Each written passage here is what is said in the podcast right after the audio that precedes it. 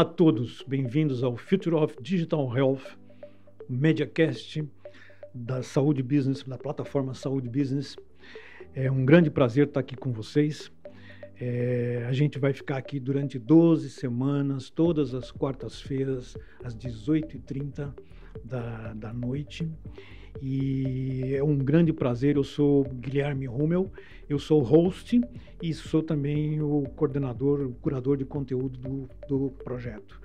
Esse é um projeto conjunto entre o Health Mentor Institute e a Informa Market Latam, que, como vocês sabem, é talvez a maior organizadora de eventos corporativos do mundo, que organiza no Brasil é, a saúde Business Forum, a Feira Hospitalar, o Healthcare Show Innovation, o RIS e vários outros eventos ao longo do ano. É um grande prazer poder estar com eles aqui. E também tenho que agradecer especialmente aos nossos parceiros de projeto, a DGS Brasil, que é o grupo Dédalus, é, o grupo Fleury, a InterSystems e a Salesforce. Quer dizer, é muito importante a participação deles, porque eles não são só nossos colaboradores é, de conteúdo, como também são os apoiadores dessa iniciativa é, única no Brasil. Esse é o primeiro MediaCast de áudio e vídeo no Brasil só discutindo o futuro da saúde digital. Que eu não sei nem mais se vai existir a separação entre saúde digital e saúde. Tudo será a mesma coisa. Nós estamos numa das últimas das últimas épocas em que vamos separar saúde de saúde digital. Você não fala mais em banco digital, você fala em banco. O banco está automaticamente linkado ao bioma digital. O que, que a gente vai fazer aqui nessas 12 semanas? Né? Qual que é o nosso objetivo? E por que, que a gente escolheu o tema do futuro da saúde digital? É, é importante perceber uma, uma uma coisa é, determinística para a gente fazer o projeto que começou a ser pensado é, no ano passado. Né? É, nós estamos num momento de transição muito forte na área de saúde. Quer dizer, a pandemia fez emergir uma quantidade enorme de problemas que estavam meio que submersos. No Brasil, eu nem falo e vocês são testemunhas disso. Nós temos problemas enormes, mas também tem a, a, Inglaterra, a Grã-Bretanha, tem a França, tem os Estados Unidos. Isto é, você some o problema macroeconômico que nós temos hoje no mundo, inflação alta, enfim, juros em alta, e você vai perceber que existe uma pressão muito grande sobre as cadeias de saúde. E o momento mais importante para a gente discutir como é que você vai resolver essa quantidade de problemas é justamente digitalizando, é justamente fazendo a transformação digital dos serviços de saúde, das ofertas de saúde. É sobre isso que a gente vai falar aqui. Veja, eu não estou nem um pouco interessado em discutir o passado ou o presente da saúde. Não me interessa por que, que os problemas estão aqui, por que eles surgiram, quem são os responsáveis, por que o governo X, Y, Z errou. Nada, isso não me interessa. Eu e os 12 convidados, os 11 convidados que nós vamos ter aqui, só vamos discutir o devir, o porvir. Nós não vamos discutir o que está acontecendo no presente. Não me interessa isso. Tá certo? Quer dizer, essa é a oportunidade. Se você não está interessado no futuro, por favor, não nos acompanhe, tá certo? Porque a única coisa que a gente prestigia aqui é o diálogo sobre os próximos 3, 6, 10 anos. Veja só, eu estou falando do futuro eu não estou falando de um modelo futurologístico, futurismo, não, que vai acontecer daqui a 50, 100 anos. Não, isso não me interessa. Me interessa discutir o futuro eminente, aquele que é baseado em estudos, em evidências, em pesquisas e que já está claro para a comunidade mundial e para as cadeias de saúde no mundo inteiro. Esse futuro que tem uma enorme força, ele está chegando ao Brasil numa velocidade muito maior do que aquela que as lideranças do setor percebem, tanto as lideranças públicas como as lideranças privadas. Quer dizer, nós estamos no meio de uma efervescência Basta ver o que aconteceu com as ferramentas generativas, como o ChatGPT, em novembro do ano passado, que tomou conta do setor de um misto de euforia e grande pânico sobre o que, que vai acontecer no mundo. Quando nós começamos a pensar nessa oficina de estudos, a gente estava antes do lançamento do ChatGPT. Eu me lembro bem disso.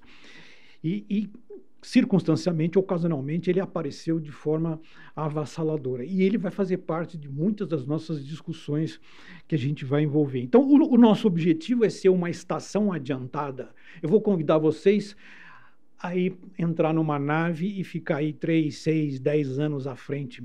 E o que, que nós vamos discutir? Nós vamos discutir o impacto dessas transformações na cadeia digital de hoje e nos próximos tempos.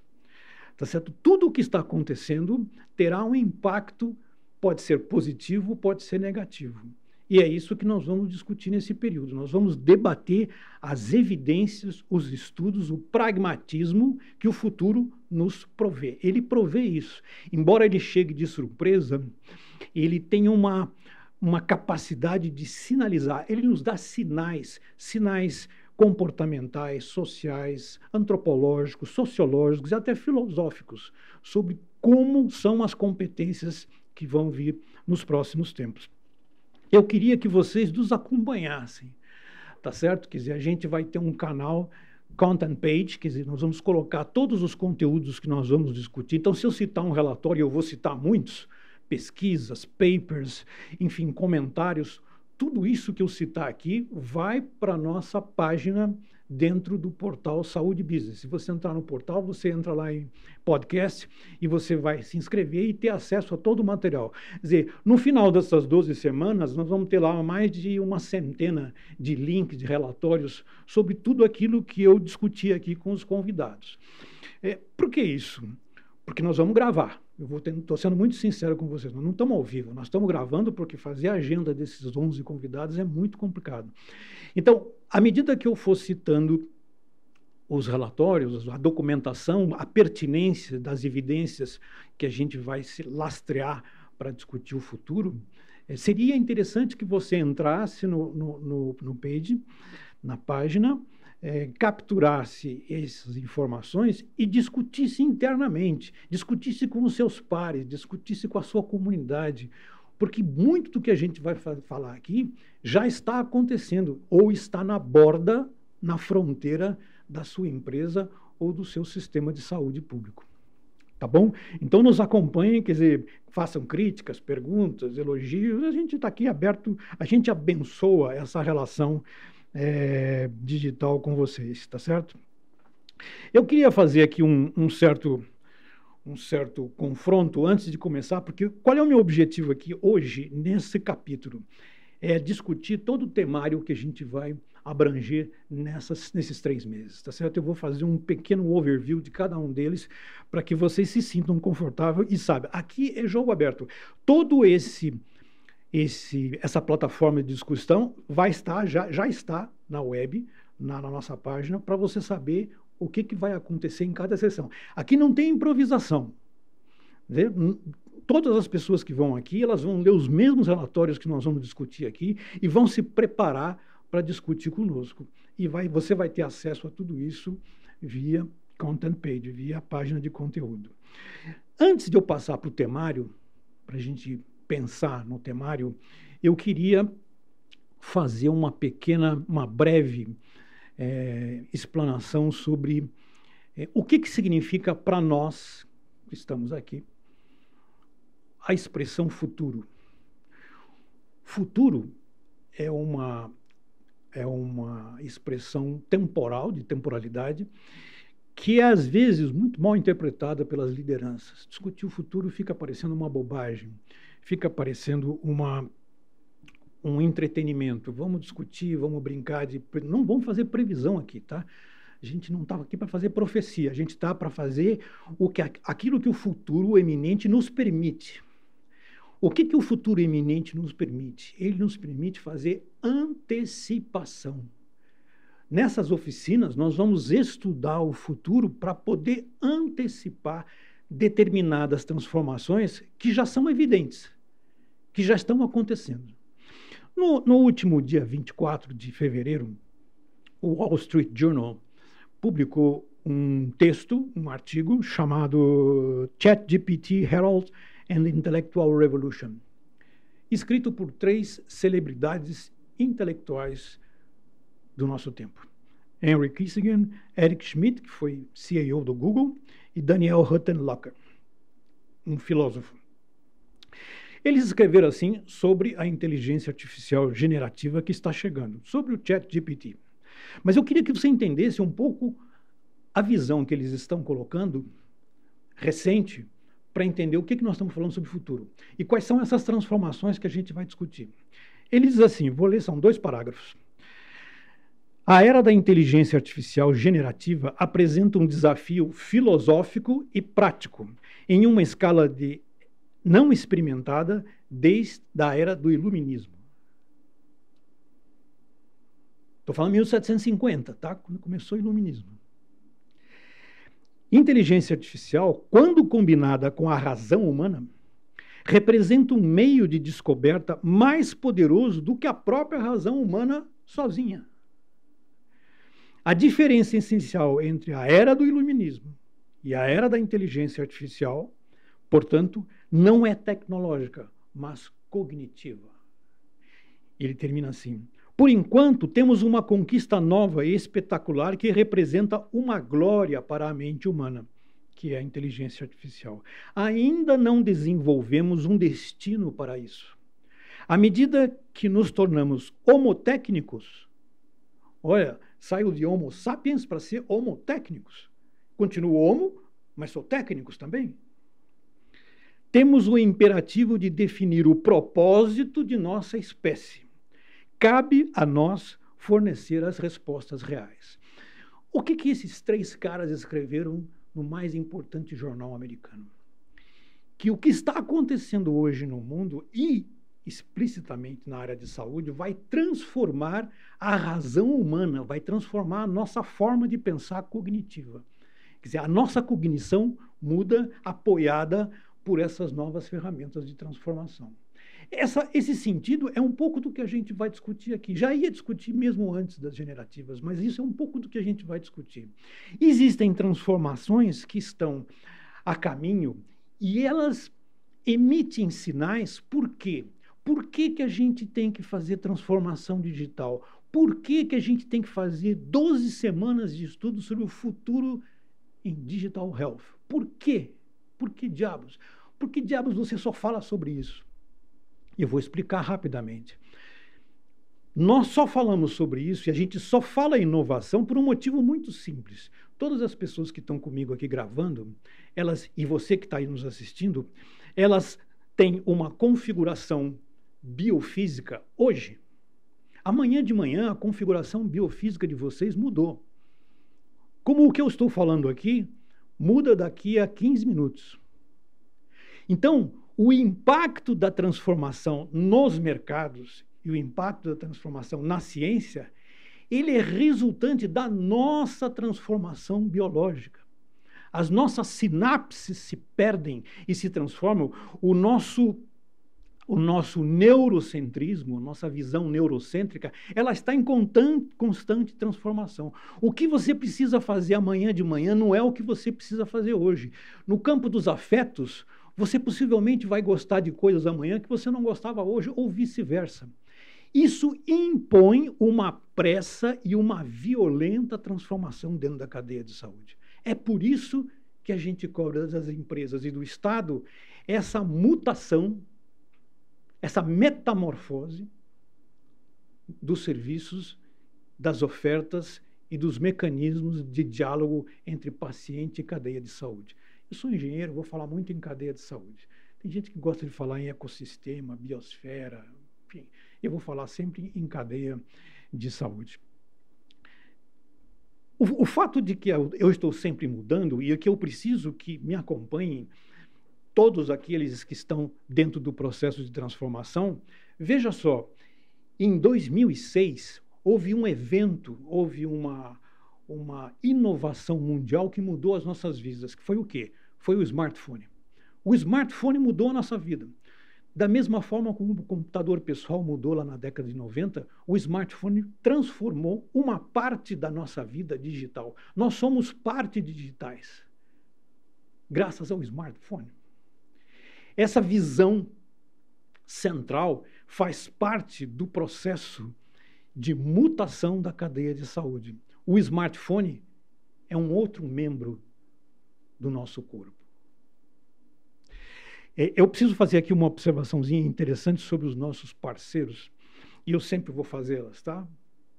Porque eu tenho uma grande homenagem a fazer em cima de todos eles. O Grupo Fleury de Saúde Digital, que nos acompanha e que vai estar aqui discutindo conosco, é, ele oferece um serviço de cuidado integral que conecta pessoas e empresas a médicos e serviços de saúde usando essa mesma tecnologia digital que nós estamos nos referindo aqui. Com segurança e confiabilidade, o Grupo Fleury disponibiliza diversos serviços com foco na gestão da saúde dos colaboradores e também dos beneficiários, no caso, as operadoras de saúde. Desnecessário falar mais sobre o Grupo Fleury, todos vocês é, conhecem, mas eu preciso mostrar que eles estão sentados na mesa junto conosco nesse projeto. Em 2001, lembra lá quando as Torres Gêmeas foram foram atacadas nos Estados Unidos, né? A United States Academic Health Center, um provedor do governo americano que só pensa no futuro da saúde. Não faz mais nada do que pensar no futuro da saúde. Eles querem estar à frente do seu tempo e tem uma agência que só faz isso. Em 2001, eles publicaram um documento que eu vou disponibilizar no nosso content page, você vai ter esse documento lá, 10 tendências para os próximos 10 anos no universo da saúde. Ok? Em 2001. 10 tendências para os próximos 10 anos. E eu vou rapidamente dizer quais são as 10 tendências. Primeiro, mais pacientes. Segundo, mais tecnologia. Terceiro, mais informação. Estou em 2001, hein? Não esquece que eu estou cinco anos depois do advento da internet. E esses caras já estão dizendo: olha o que vai acontecer na saúde. Quarto, o paciente como consumidor final. Quinto, desenvolvimento de um modelo de atendimento totalmente diferente.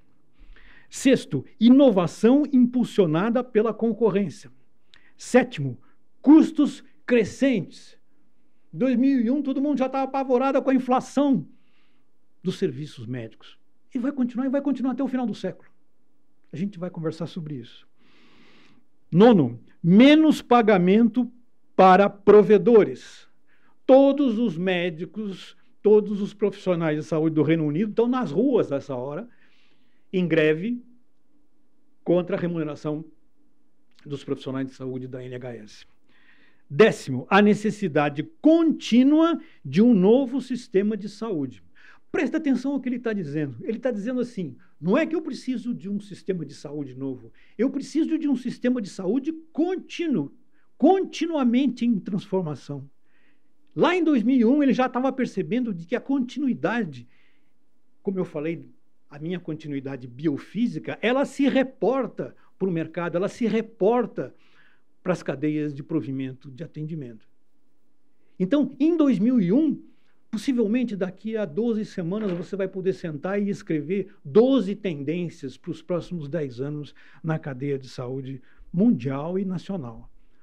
Porque faz parte dessa, dessa ressignificação que lá em 2001 já estava clara. Quer dizer, se você vai perguntar assim, bom, mas é, como é que você sabe, como é que você aposta que a antecipação que você vai fazer aqui dos próximos passos, dos próximos eventos dentro da cadeia nacional vão ser verídicos. Qual é a possibilidade de eu estar errado? Muito. Por isso eu não faço profecia, não faço previsão, vou fazer antecipação. E você vai fazer junto comigo. Porque todas as evidências que eu tirar com os meus convidados, você vai poder testemunhar e vai poder discordar, é óbvio. Eu sou uma pessoa liberal. Eu, eu queria fazer uma, uma observação muito interessante aqui. Né? Eu tenho enorme dificuldade, eu, Guilherme Hume, eu tenho enorme dificuldade de conviver no presente e no passado. Eu não sei, isso é um problema horroroso na minha vida. Eu não sei viver no presente, eu não sei viver no passado. A única hora de felicidade e alegria que eu tenho na minha vida é quando eu estou lá na frente no futuro. E eu não estou fazendo, não estou sendo arrogante nem tendo soberba. Isso é um grande problema para mim. Isso é uma grande dificuldade que eu tenho na minha vida. Portanto, não, me, não, me, não, não é um esforço para mim ir lá para frente para discutir o impacto das transformações digitais. Essa é a minha vida. Se você quiser discutir o futuro comigo, ou o presente, ou por que está havendo greve, não sei falar sobre isso. E, e sou honesto, não vou falar sobre isso. A Quantum, Quantum Foresight, que é uma empresa americana, é uma empresa privada americana, que coleta coleta informações, evidências, estudos, estuda tudo isso, como nós vamos fazer aqui nessa oficina, e faz projeções baseadas em evidencialismo. Eu vou dizer algumas aqui para você falar, bom, mas você só falou que é possível haver transformações, mas não falou quais são. Então eu vou dizer algumas que já estão documentadas, e se você entrar lá no, na, na Quantum Foresight, você vai ver isso. Essas tendências para o mundo em geral para até o ano de 2030. Tá certo? 2007, coisas que já estão 90% consagradas. 2027, o que, que vai acontecer em 2027? O que, que é muito provável que aconteça em 2027? 10% do produto interno bruto global será armazenado utilizando tecnologia blockchain. Entendeu o que eu falei? 10% do PIB mundial vai estar dentro de uma operação blockchain. Segundo, mini robôs removem dióxido de carbono dos oceanos para reduzir o impacto das mudanças climáticas. Todos os oceanos que você tem em 2027, você vai encontrar essas pequenas máquinas de fazer operação de dióxido de carbono, de extração de dióxido de carbono do mar. A impressão 4D, olha, não estou falando em 3D, hein? Em 2027, a impressão 4D permite que objetos impressos em 3D se transformem e mudem de forma ao longo do tempo. Então, eu não só vou printar em 3D, mas como eu vou programar a mudança do elemento que eu printei com o decorrer do tempo. Quer dizer, é programação, é código, é rede. Ainda em 2027, Servidores robóticos se tornarão mais comuns na maioria das famílias de classe média alta. 2028. Smartphones são capazes de detectar mais de 100 doenças por meio da tecnologia de triagem por bafômetro. Hoje nós já temos meia dúzia de doenças que podem já ser com razoável consistência ser eh, diagnosticadas através da triagem por bafômetro. Em 2028, mais de 100 já poderão ser é, identificadas através dessa tecnologia. Lentes de contato com câmeras ficam disponíveis para compra. Uma criança que nasce hoje é bem provável que vá morrer no, no século seguinte e que nunca saberá o que é um óculos, a não ser quando olhar para o seu bisavô e seu avô, enfim, as fotografias. Ela vai viver num mundo que não tem óculos. 2028 ainda, redução do risco de acidentes de trânsito por meio da aplicação de veículos conectados a sistemas de semáforos inteligentes. Você vai falar assim, por que isso? Por que, que os caras estão fazendo essa brincadeirinha? Isso é um divertimento, né? é uma perfumaria fazer semáforos conectados com os carros, porque os carros são autônomos. Os carros não terão mais motorista. Não é um luxo para o motorista. Ele não vai estar mais sentado no carro. 2029, parceiros sexuais robóticos se tornam cada vez mais comum. Divirta-se sozinho, não vou me meter nisso aí, tá bom?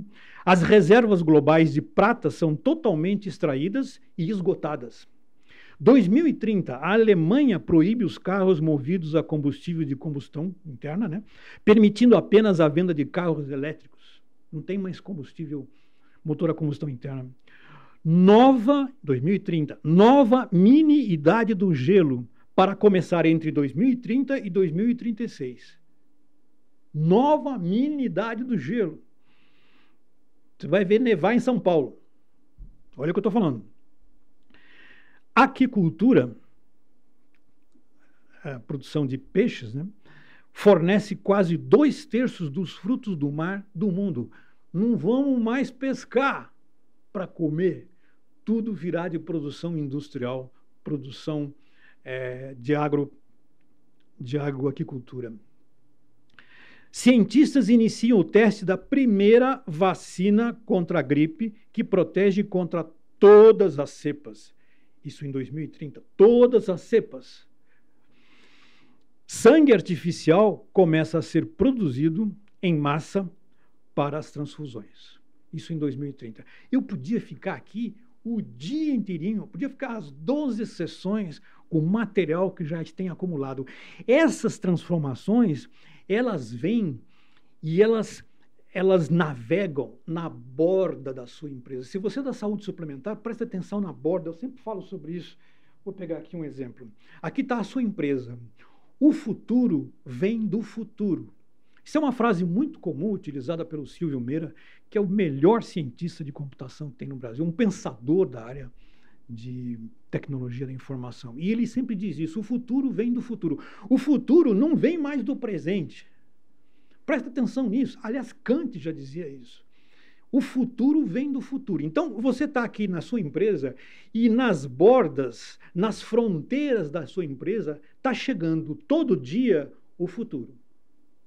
O futuro está chegando todo dia. Você fala, mas como é que eu vou saber? Você precisa investigar as bordas do teu negócio as fronteiras do teu negócio. Porque o futuro todo dia vai lá bater a porta. E o que, que ele faz? Quando ele, não, ele percebe que você não está disponível, ele faz isso. sai daqui, bate e vai embora para outro lugar. Possivelmente para um concorrente seu. Ou possivelmente para o usuário. O usuário hoje está mais digitalizado do que grande parte das empresas da cadeia de saúde. Ok? Essa, essa, essa visão de transformação digital passa necessariamente por esses dois eixos.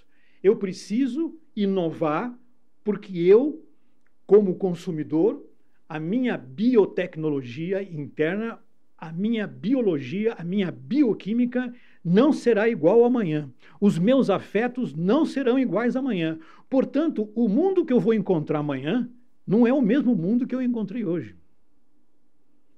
E quando você vai para a sua empresa e você vai ter uma relação com o seu paciente, você precisa saber que aquele paciente que está lá não é o paciente do passado. Por isso que eu não quero falar sobre o passado. O paciente do passado, que era, é, que era enfim, é, servil, né? absolutamente é, escravo da, da visão é, médico-social, da visão da cadeia de saúde, da visão do Estado, da visão da saúde pública. Quer dizer, este paciente mudou, mudou porque ele se transformou. Vou dar um exemplo disso para você, para você achar, para você sentir o que eu estou falando. Vocês devem ter ouvido falar muito em gêmeos digitais. O que são gêmeos digitais? São representações em máquinas do corpo humano. Tem várias representações, vários tipos de gêmeos digitais. Mas eles são uma representação, por exemplo, do meu corpo humano que está em máquina. Então, todos os meus, os meus sentidos, os meus sinais vitais biológicos, eles são automaticamente atualizados no meu gêmeo digital. Todo mundo que é CIO, já escutou falar em gêmeo digital. E todo mundo, quando eu falo isso, fala assim: ah, mas você vem aí isso daqui a 50 anos. Então eu vou dar um exemplo para você. O seu gêmeo digital está mais próximo de você do que você imagina. Você, operadora de saúde, já devia estar tá pensando como é que eu vou fazer com que esse gêmeo digital se transforme numa representação do paciente. Aqui no meu celular, no meu smartphone, eu tenho o meu prontuário, eu tenho todos os meus exames, eu tenho todas as minhas consultas, eu tenho todas as minhas prescrições, eu tenho as minhas conversas, eu tenho os meus afetos, parte da minha vida está aqui dentro. Que uma parte que está aqui dentro que eu até desconheça, mas que está aqui dentro. Esse aqui é o meu gêmeo. Este aqui é o meu gêmeo digital. Isso significa o quê? Que as operadoras de saúde, os players da cadeia de saúde, deviam, deviam ter um novo pacto comigo, um novo pacto com o paciente, em função do gêmeo digital, que já está em poder dele que já faz parte da vida dele. Não precisa criar uma máquina nova, não. O gêmeo digital já está aqui. Ele já faz parte dessa, dessa colisão. Quando você pensar nisso, você vai pensar assim, mas isso é uma. É uma é uma, enfim, um exagero. Não é exagero. Não é exagero. Eu estou, nesse exato momento, eu estou fazendo é, estudo com uma empresa, inclusive para me associar a ela, associar que eu estou falando como beneficiário, em função da possibilidade de eu ter uma representação do meu celular, do meu smartphone em máquina. Totalmente em máquina. É, isso significa o quê? De que essa ferramenta, que pode ser uma ferramenta de comunicação, pode ser uma ferramenta de divertimento, ela é fundamental para a caracterização de uma nova relação entre o paciente e a cadeia de saúde. Eu queria lembrar também que faz parte do nosso projeto, da nossa parceria, a InterSystems, que é uma empresa norte-americana, é provedora líder de tecnologia para dados extremamente complexos em saúde.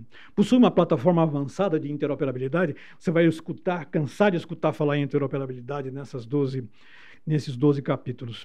É, ela hoje tem mais de um bilhão de registros de saúde em todo o mundo que são gerenciados pelas tecnologias que ela provê.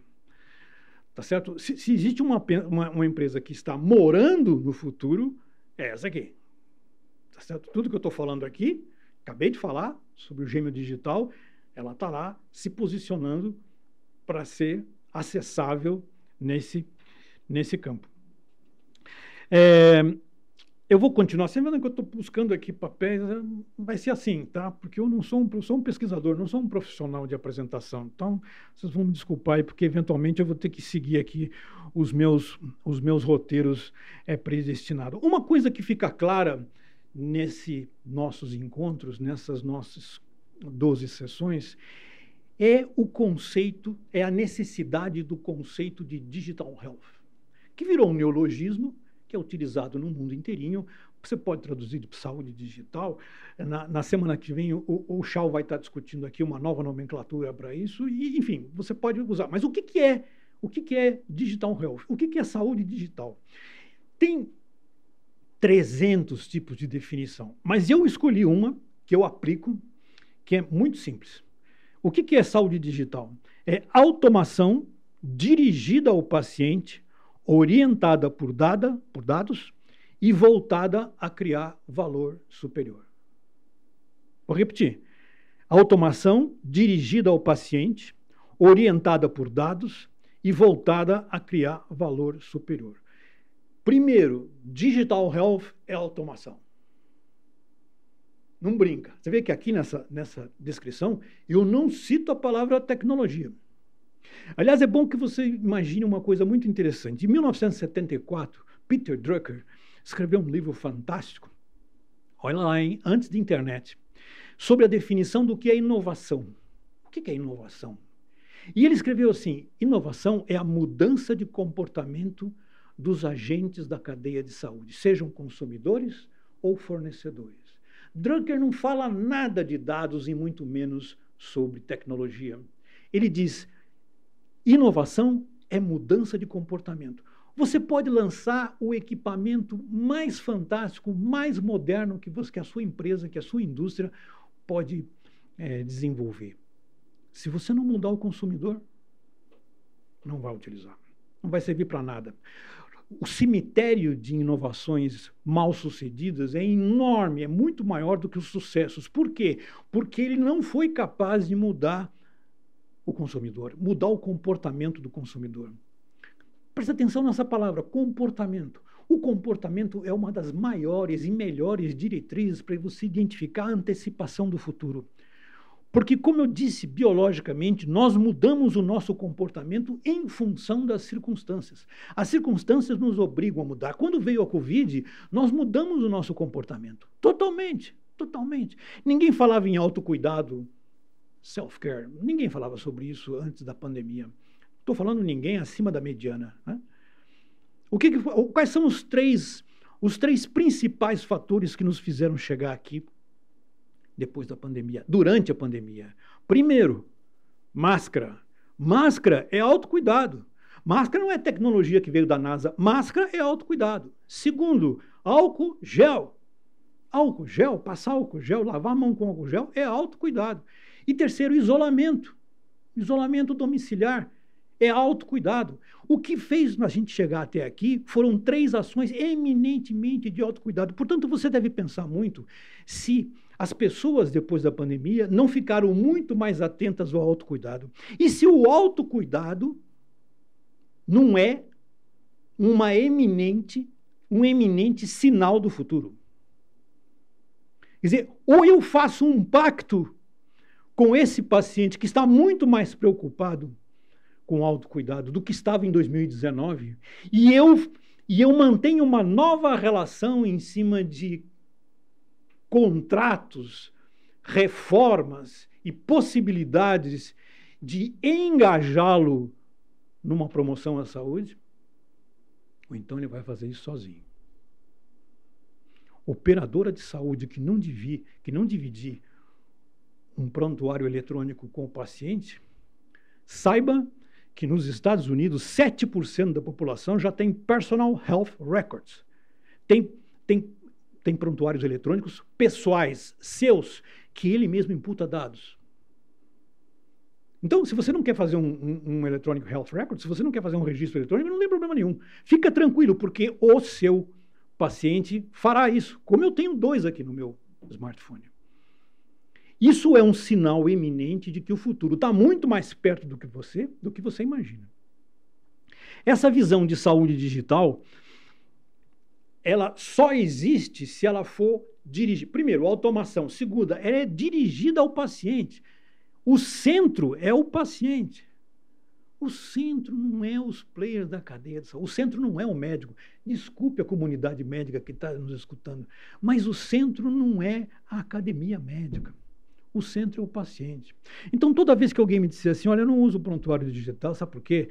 Porque é muito trabalho, eu tenho que escrever muito, eu tenho que é, preparar muito, eu não tenho tempo para cuidar do paciente e fico cuidando do prontuário do paciente. Pois saiba que o prontuário do paciente existe para o paciente, não para você, médico.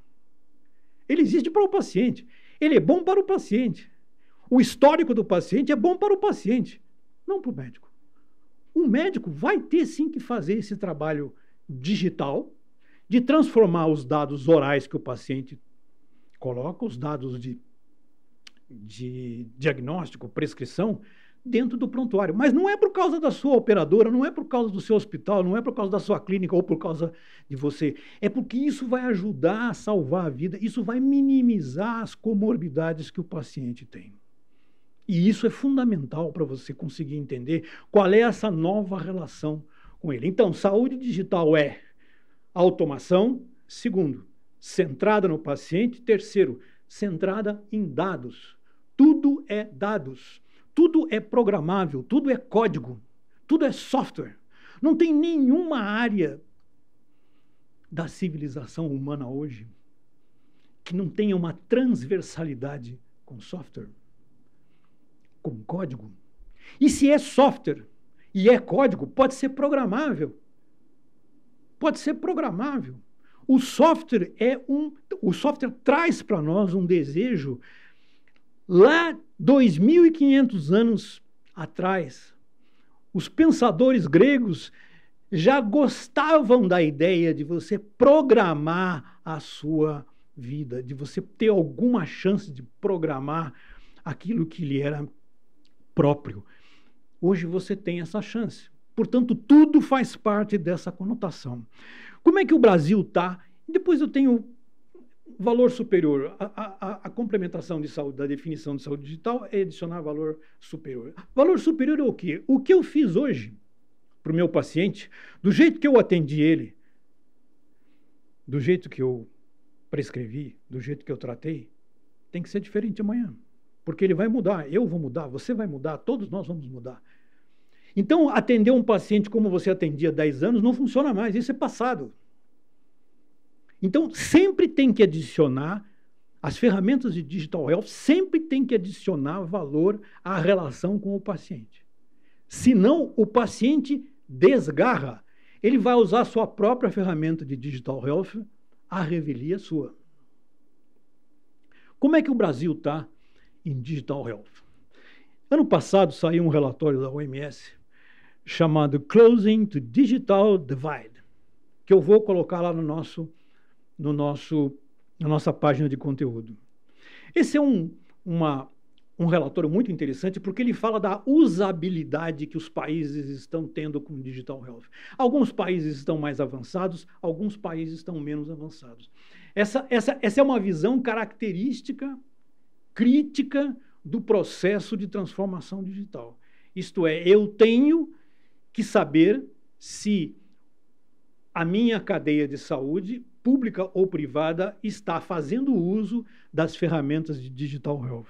E o relatório diz assim: cerca de 150 milhões de pessoas no mundo têm um nível de maturidade em digital health baixíssimo, nível 1.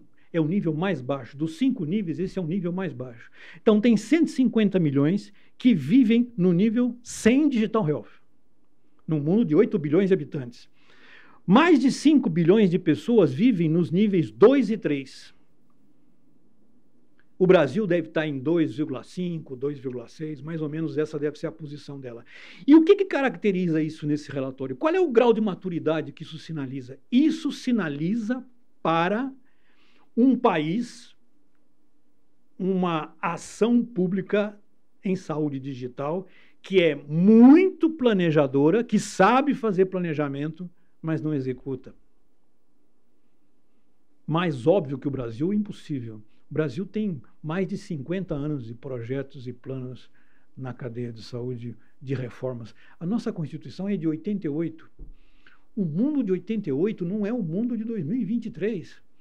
As coisas que tinham valor hoje não têm mais valor hoje. E muitas que estão aqui hoje nem existiam naquela época. Então é preciso transformar o grau de planejamento e execução. E somente no nível 4 e 5 tem 1,5 bilhões de pessoas que têm acesso a um grau de digital health melhor, que usa mais esse tipo de ferramenta, que usa mais esse tipo de dados. Essa essa essa visão na Covid-19 foi muito é, visceral para a gente entender os processos de transformação rápida, como a telemedicina, que houveram naquele circuito. Agora vou falar um pouco sobre o nosso temário, o que, que a gente vai discutir nessas 12 sessões, nessas 11 sessões, porque o primeiro capítulo é esse capítulo que a gente fez aqui, em que eu precisava contextualizar um pouco sobre o futuro, sobre inovação e sobre digital health, sobre transformação digital e digital health, para vocês sentirem um pouco de qual vai ser a temática daqui até os últimos três, os últimos, as últimas três, os últimos três capítulos. Né?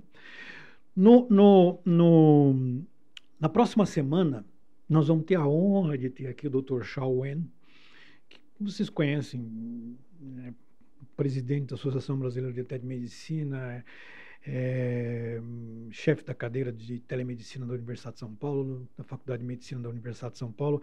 Enfim, ele vai discutir conosco uma série de ideias que tem a ver com Connect Care, tá certo? Com a saúde remotelizada. Quer dizer, com os mecanismos que foram crescendo e cresceram com a telemedicina, com o uso da consulta virtual. E é muito importante você ouvi-los porque ele vai fazer considerações uma das principais é sobre a remuneração médica no futuro. Dentro de um universo digital, como funciona a remuneração médica? Será igual? Será diferente? Será maior? Será menor? Como é que a cadeia vai se cadeia de saúde vai se conformar, se conformizar com a nova configuração da remuneração médica. Então, na próxima, no próximo dia 22 de 3 de 2023, a gente vai ter a sessão com o Dr. Shaw falando sobre Connect Care. Depois, na sequência, a gente vai ter um capítulo especial só para falar sobre Health Techs. Health Techs é talvez o momento mais importante no cenário mundial para o desenvolvimento das Health Techs não, não vejo momento mais fantástico para elas se desenvolverem. É claro que elas cresceram muito desde 2020, da Covid, houve um, um overcrash grande sobre isso, o cenário macroeconômico é, reduziu a atração, os investimentos nas health techs, e todas elas passam por processos é, de reconfiguração, de ressignificação em termos das suas ofertas, das suas inovações. Mas eu não quero saber sobre o que está acontecendo agora. Eu vou discutir com o Daniel, Daniel Greca. Ele é diretor de Business United da, do Saúde, do Saúde não, da Hospital Sírio-Libanês uma pessoa que tem uma bagagem enorme, a gente vai discutir sobre isso com ele, é, sobre qual é o novo papel que as health techs têm nesse mundo em constante mutação, em constante transformação digital. Esse mundo em constante transformação. O digital faz parte dessa transformação, mas é muito mais do que isso. Nós estamos falando em mudanças antropológicas que vêm pela frente. O capítulo 4 a gente vai falar sobre interoperabilidade. Interoperabilidade e blockchain.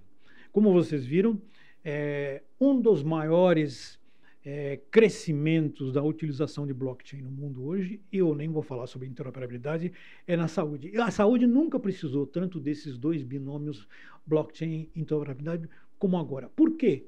Porque a saúde precisa funcionar em rede. A saúde não funciona em rede. Ela não funciona em rede. E é preciso que ela funcione em rede. E funcionar em rede tem a ver com uma nomenclatura nova que chegou ao mercado recentemente, que é a plataformização. O que é plataformização? Plataformização é você trabalhar em cima de plataformas de rede em alinhamento. Vou dar um exemplo para vocês sobre isso. Aqui vocês não estão vendo, mas tem um estúdio, tem várias pessoas, enfim, tem uma, uma estrutura muito interessante. Você que está nos assistindo, você só tem a opção de nos assistir pelo seguinte, pela seguinte composição de forças, pela seguinte interligação de forças. Aqui por trás existe uma coisa chamada infraestrutura. Infraestrutura tecnológica e infraestrutura pessoal. Existem pessoas que estão aqui por detrás que sabem é, manipular, que sabem é, se movimentar em cima dos equipamentos que estão aqui, que vêm da energia elétrica até as formas de conectividade. Então, você é um usuário desse podcast, você está sentado aí e está recebendo informação, está recebendo conhecimento da nossa da nossa, uh, da nossa oficina, ok?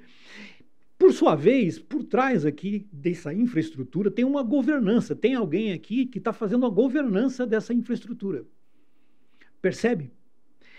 Junto com essa governança tem a interface. A interface, quem é? A interface é a Informa. A Informa é que faz a interface com o estúdio para fazer essa gravação. E a interface, e a, a Informa, tem uma governança também. Depois estou eu aqui. Eu sou um dos que oferta o conhecimento, o serviço e vou fazer a moderação de tudo isso aqui. Isso que nós estamos aqui é, testemunhando é uma plataforma. A plataforma começa com infraestrutura, com governança da infraestrutura, com o promoter, com o promotor, desse serviço, que é a Informa, que tem também a sua governança. Depois tem a mim, que eu não sou funcionário da Informa, sou parceiro dela. E eu também tenho a minha governança. E por trás de mim tem toda uma máquina de conhecimento do instituto que eu dirijo. E aí eu tenho informações no mundo todo. E isso aqui faz parte dessa nossa plataforma. Nós criamos uma plataforma de hosting para conseguir prover você de informação. Quando você liga o seu computador e quando você acessa o seu smartphone, você acessou uma plataforma. Você está entendendo? Isso aqui foi criado. Há partes digitais, há partes físicas e há partes que não são físicas, são digitais. São intangíveis. Há uma parte tangível e uma parte intangível. Muito bem, para que eu estou explicando isso para você? Fora que existe a parte da plataforma que é divulgação, parte da plataforma que é marketing, parte da plataforma que é treinamento, que é pesquisa, tudo isso faz parte dessa plataforma. Nós nos unimos numa plataforma para atender a sua demanda. Vamos agora pensar no paciente e na sua saúde. Tá certo? O paciente não caminha numa plataforma. Ele caminha isolado. Quando tem uma inconformidade, quando ele tem um desconforto, quando ele tem uma emergência, ele caminha em direções que não estão integradas. não fazem parte de uma plataforma. Então você pode procurar um médico, mas você tem que ver primeiro com o seu plano de saúde se esse médico é autorizado. O médico autorizou, você tem que primeiro pedir uma autorização para tirar um exame antes de você fazer um laudo diagnóstico. Você tem que primeiro. Veja só, você, você está conectado em ilhas isoladas, ilhas que mal se conversa, ilhas que não são integradas. Você não está numa plataforma e a saúde precisa estar numa plataforma. Eu vou na indústria bancária e eu trabalho em cima de uma plataforma. Eu não vou mais à agência de banco. Se eu quiser mandar dinheiro para outra conta no banco, eu não preciso pedir autorização do meu banco. Eu faço isso automaticamente. Se eu preciso receber um Pix ou pagar com um Pix, eu não preciso da autorização do Banco Central, eu não preciso da autorização do meu banco, eu não preciso da autorização. Eu faço isso automaticamente. Por que, que isso é automático? Lembra quando eu falei sobre a explicação sobre Digital Health, automação? A automação impõe a plataformização. Você precisa criar. Então, quando o paciente tiver uma demanda de saúde, ele tem que caminhar numa plataforma. Para quê? Pela mesma definição do Digital Health. Porque os dados dele são o éter dessa plataforma. E hoje não são. Os dados estão perdidos, os dados estão separados, os dados são isolados. Você não sabe nada sobre os seus dados de saúde, nada, absolutamente nada. Por quê? Porque todos os players que você caminha, quando você tem um desconforto, tem um problema qualquer, eles não estão plataformizados. Então, os dados estão perdidos em várias unidades.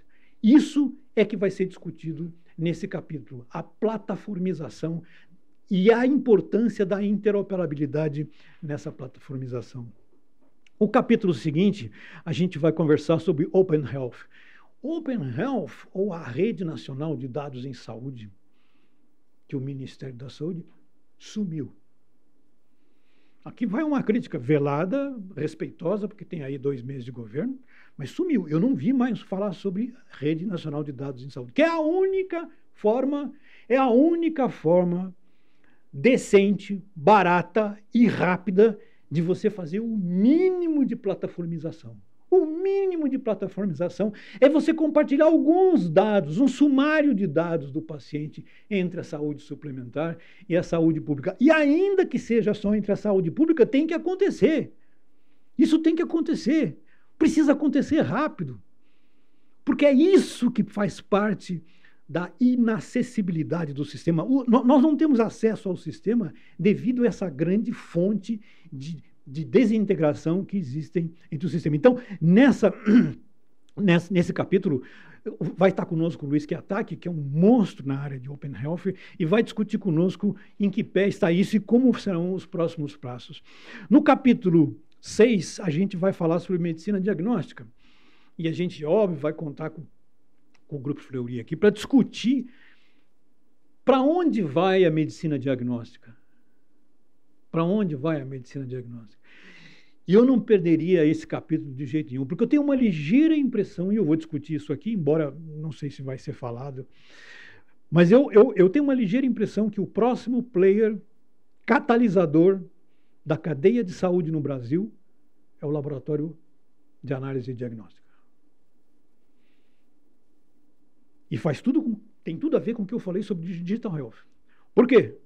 Porque os dados estão com ele. A credibilidade está com ele. É necessário para a comunidade médica, para a saúde conectada, ele estar lá. Com uma plataforma de inteligência artificial, por que, que o diagnóstico não virá da medicina diagnóstica? A gente vai discutir isso no capítulo 6, não percam. O outro capítulo, é claro, a gente vai falar sobre inteligência artificial na saúde. ChatGPT e todas as generativas que vêm pela frente. Não esquece que na, em dezembro deste ano chega a versão 4.0 do ChatGPT. Tá certo? Que até onde eu sei é uma coisa absolutamente revolucionária para o mercado de saúde. Fica conectado nisso, porque essa é aquela ideia de que o futuro vem do futuro. O futuro está chegando aí e vai fazer uma transformação radical na cadeia de saúde, na relação entre o médico e o paciente. O capítulo 8 é sobre as ferramentas de registro eletrônico do paciente. Seja na parte de imagem, seja na parte bioquímica. Quer dizer, para onde é que vai as ferramentas, para onde vão as ferramentas de hum, prontuário digital na saúde, de registro eletrônico da saúde? Veja, já está aprovado pelo Congresso. É só uma canetada. Hã? Uma canetada boa, né, produtiva, como, como houve agora em dezembro a canetada da telemedicina, uma canetada do prontuário eletrônico do paciente de forma mandatória e compulsória. Tá certo? É importante vocês estarem aqui. Eu vou estar aqui com a, com a DGS, que está muito muito é, familiarizada com esse tema. O capítulo 9 é sobre o estado de bem-estar digital. Olha só, não estou falando sobre estado de bem-estar, estou falando sobre estado de bem-estar digital.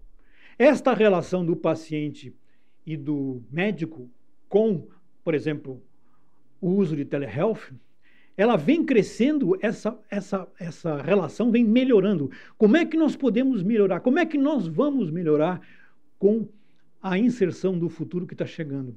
É isso que eu vou discutir aqui nesse capítulo. Como é que esse paciente vai ser tratado daqui para frente? E como é que ele quer ser tratado? E como é que o futuro está preparando, está pavimentando esse caminho para essa nova relação? Na décimo, no décimo capítulo, nós vamos falar sobre conscientização do paciente. Aí eu vou cair fora aqui da, da comunidade médica e vou falar sobre o paciente. O que que o paciente, e nós todos somos pacientes, o que que o paciente vai caminhar, para onde o paciente vai caminhar, no que se refere ao autocuidado e no que se refere às suas obrigações. Vai acabar essa tutela, aliás, já está acabando já está acabando. No Reino Unido, você não vai. Se você tiver um, mal súbito, um mal, uma indisponibilidade de, de eh, digestiva, você não vai para uma emergência como faz no Brasil. Não, você tem que primeiro acessar aqui uma, um aplicativo de triagem antes de você pisar num hospital. Então, também caem obrigações sobre o paciente nessa relação é, entre a cadeia e ele. E a gente vai discutir nesse capítulo quais são, qual é esse novo paciente, esse novo mandatário, e ele é o centro da cadeia de saúde, e em Digital Health ele é o ponto principal, mas ele também tem obrigações. E se ele não cumprir essas obrigações, aliás, muitos não estão cumprindo, ele vai sair fora do setor, pelo menos da saúde pública e da saúde privada. Capítulo 11, automação em saúde. Vou conversar sobre a, Salesforce. São muito bons em automação. Tem, eh, tem eh, milhares de exemplos no mundo inteiro sobre automação na área. A automação, como eu falei na, na, na, na descrição sobre eh, Digital Health, automação é ponto prioritário dentro da cadeia de saúde. Tudo tem que ser automatizado. A quantidade de desperdício, de redigitalização, de retrabalho que a gente tem na cadeia de saúde no Brasil é inominável. E aí nós temos que discutir sobre qual é o papel da automação dentro desse futuro que está chegando. E no capítulo 12, finalmente, a gente vai discutir sobre o novo médico. Qual é esse médico que vem chegando do futuro? Quem é esse médico que vem chegando, o e-médico, o remédico, o telemédico? Qual é o perfil dele? Como é que ele vai entrar na nossa vida? Como é que ele vai entrar dentro da cadeia de saúde? Esse médico que está saindo da academia, esse médico que está nascendo hoje, que vai entrar na academia daqui a 20 anos, qual é a formação, qual é o comportamento, qual é a cultura, qual é a, a, a, a realidade digital da vida dele? Ele nasceu num mundo pré-digital não pós-digital como nós nascemos. Ele nasceu no mundo pré-digital. Ele não vai querer saber sobre nada que tenha a ver com esse passado atávico da academia médica no Brasil. Aqui eu tenho o prazer de conversar com o Paulo Chap-Chap, que é um especialista na área de inovação e vai nos ajudar muito a discutir sobre o papel do médico nessa próxima, nessa próxima é, geração.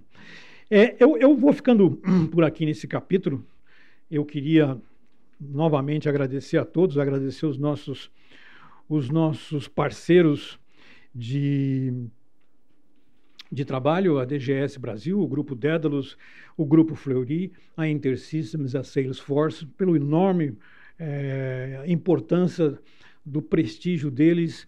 É, eu, queria fazer uma, eu queria fazer uma observaçãozinha aqui curiosa. Né?